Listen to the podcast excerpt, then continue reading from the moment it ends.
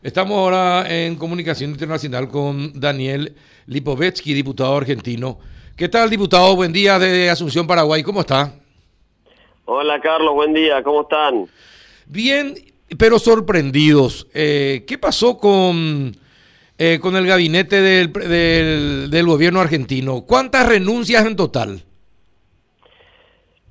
En total son 11, eh, es una parte del gabinete, no es todo el gabinete, son todos los ministros que responden a la vicepresidenta Cristina Fernández de Kirchner, con de algún, claramente con un, con un intento de apretar al presidente, con obligarlo de alguna manera a hacer cambios eh, vinculados con, con el debate interno dentro de la estructura de poder del gobierno, un gobierno que como todos ustedes me imagino saben, todos sabemos en Argentina, lamentablemente está tiene es un gobierno con una disputa de poder interno muy grande desde el momento de su propio origen, ¿no? Cuando es cuando quien elige al actual presidente como candidato es la vicepresidenta.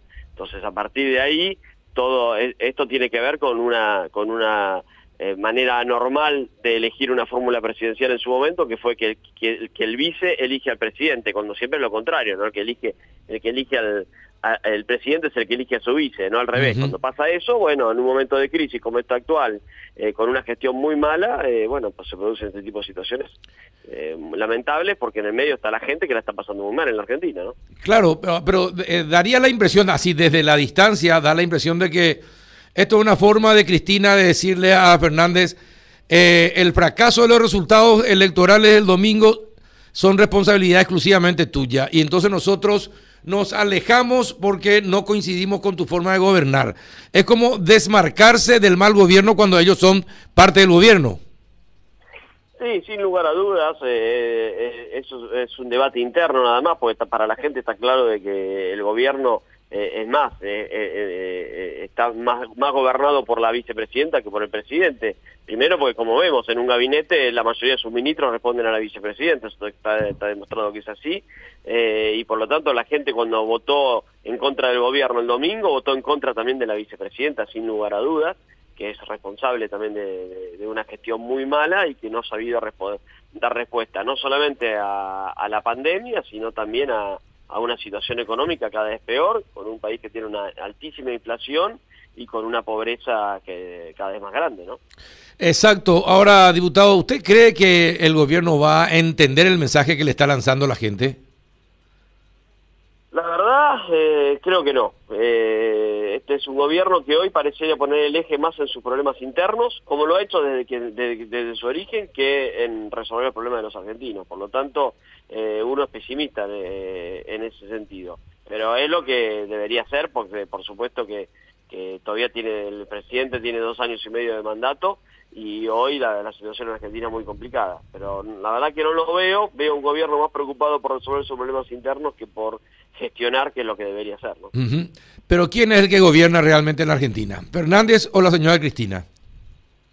bueno, eh, es una mezcla, pero claramente que, que, la vicepresidenta tiene, tiene, tiene un poder que no debería tener en un gobierno normal, y eso ya es un problema grave. En Argentina ya hemos tenido este tipo de experimentos en algún momento y siempre le ha ido mal, nosotros lo advertimos cuando se originó la, cuando fue la elección presidencial de que era un mecanismo muy malo tener a la vicepresidenta que tiene poder importante, lógicamente viene viene de ser presidenta de dos mandatos eh, y con una y con un además con, con una personalidad muy muy fuerte eh, que iba a ser un problema, lo advertimos, lamentablemente los argentinos confiaron igual en eso y creo que ahora tenemos esta eh, esta situación tan grave la que tenemos. Cuando tenés un presidente débil con una vicepresidenta fuerte y, una disputa interna tan fuerte, eh, lamentablemente lo que la sufre es la gente. Y entonces ahora lo que nosotros pedimos es moderación, por eso la reacción de la oposición, de Juntos, eh, después del triunfo del domingo, fue muy moderada. Nosotros ahora lo que queremos es que el gobierno se deje de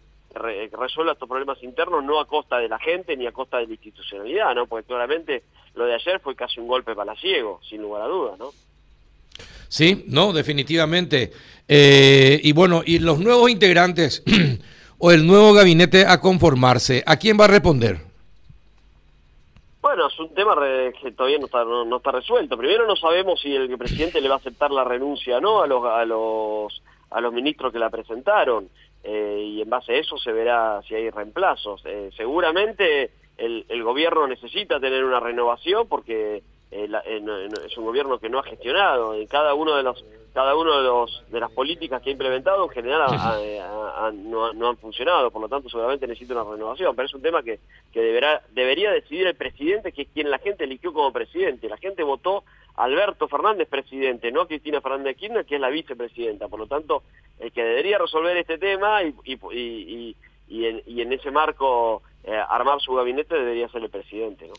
Sí, uno entiende eso, eso, esa debería, eso debería ser lo normal, eh, debería ser lo correcto, pero en la Argentina en los últimos tiempos lastimosamente no se maneja de esa forma. Eh, y esto de desmarcarse, es decir, va a tener autoridad suficiente para conformar un gabinete exclusivamente de gente allegada al presidente eh, cuando que esta es una forma de decirte yo me abro de vos, eh, vos sos el responsable del gobierno y del fracaso del gobierno. Eh, ¿qué, ¿Qué es lo que se espera que haga el presidente? Bueno, es la verdad que no lo tenemos claro. Eh, no tenemos claro tampoco si es si se va a producir ese rompimiento o no.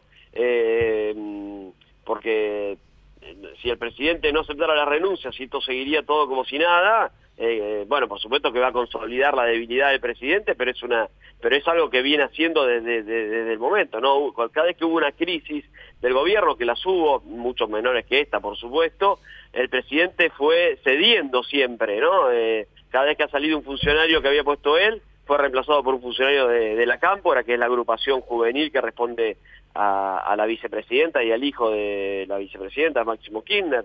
Por lo tanto, cada vez que ha habido una crisis el presidente ha cedido mostrando eh, debilidad. Veremos si sigue con esa línea. Si sigue con esa línea seguramente nos vamos a encontrar con un, con un gabinete similar al que, al que hoy presentó la renuncia o quizás sigan los mismos. Y eso lo único que va, a hacer seguramente es que sigamos en esta situación de, crisis permanente y un gobierno que no gestiona.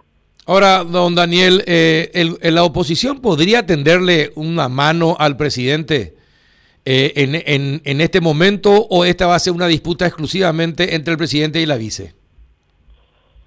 Nosotros vamos, vamos a seguimos este tema con mucha preocupación y con mucha atención. Hemos sido muy moderados hacer en la respuesta, justamente pidiendo que se respete la institucionalidad, que creo que es la clave, y el sistema democrático y la voluntad popular de, la gente cuando eligió el presidente y por supuesto cuando votó el domingo pasado, que, que demostró que estaba descontenta con las políticas del gobierno.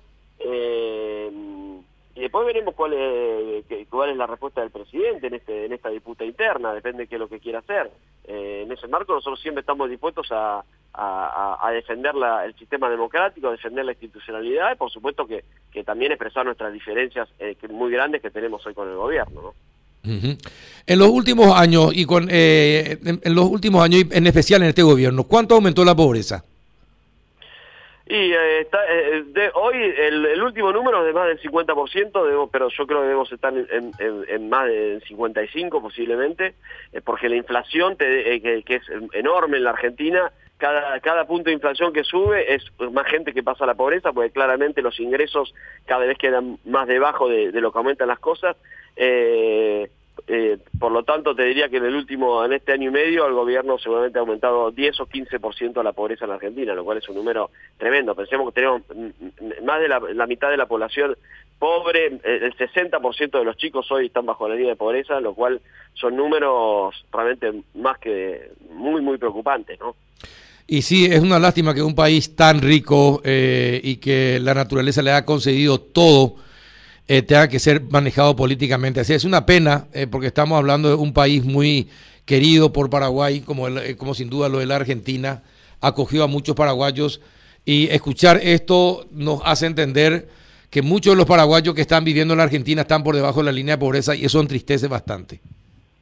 Sí, claro, tenemos la, digamos, la, la comunidad paraguaya acá es enorme y, realmente son, parte de la sociedad argentina, sin lugar a dudas, eh, y por lo tanto sufren los mismos problemas que sufre cada uno de los argentinos.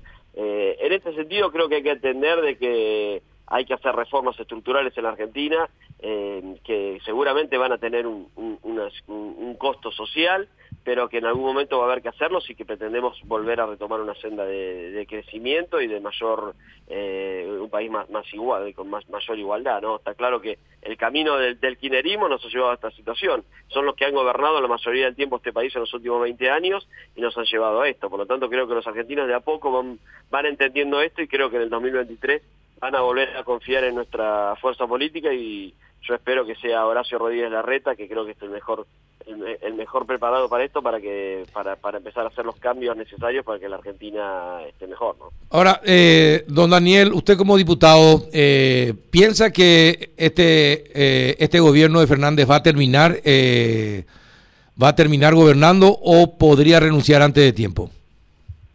No, no, debe terminar, debe terminar. El mandato es por cuatro años, el presidente tiene que terminar su mandato por, y, y debe, debe ser así, así que nosotros en ese sentido tenemos una posición muy clara respecto a la institucionalidad y el presidente tiene que no, no debería renunciar de ninguna manera. No, creo que esté pensando en esa actuación, la descarto hoy, pero pero sí, pero no creo que sea eh, el camino, porque además si renunciara el presidente asumiría la vicepresidenta y, y eso generaría un, un clima social casi insostenible para la Argentina. Así que lo, mejor que, que le puede pasar hoy a la Argentina es que continúe el, presidente que ha sido elegido por los argentinos y, por supuesto que nosotros vamos a trabajar para, para, para ganar la elección del 2023 y en ese caso eh, volver a, gobernar y tratar de hacer los cambios que la Argentina necesita.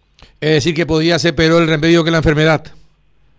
No, sin lugar a dudas, siempre la renuncia a un presidente malo. Bueno, Paraguay tiene experiencias en ese marco, eh, pero para la Argentina también, sobre todo además que tenemos una vicepresidenta que ya fue presidenta y que no fue candidata en, el 2019 porque la gente no quería que sea presidenta eh, y por lo tanto lo puso Alberto Fernández. Por lo tanto ahora sería burlar la voluntad popular en caso de que el presidente renuncie para que suma la vicepresidenta y creo que eso, desde el punto de vista social, sería insostenible para el país y para, para los argentinos, así que esperemos que no ocurra. ¿no?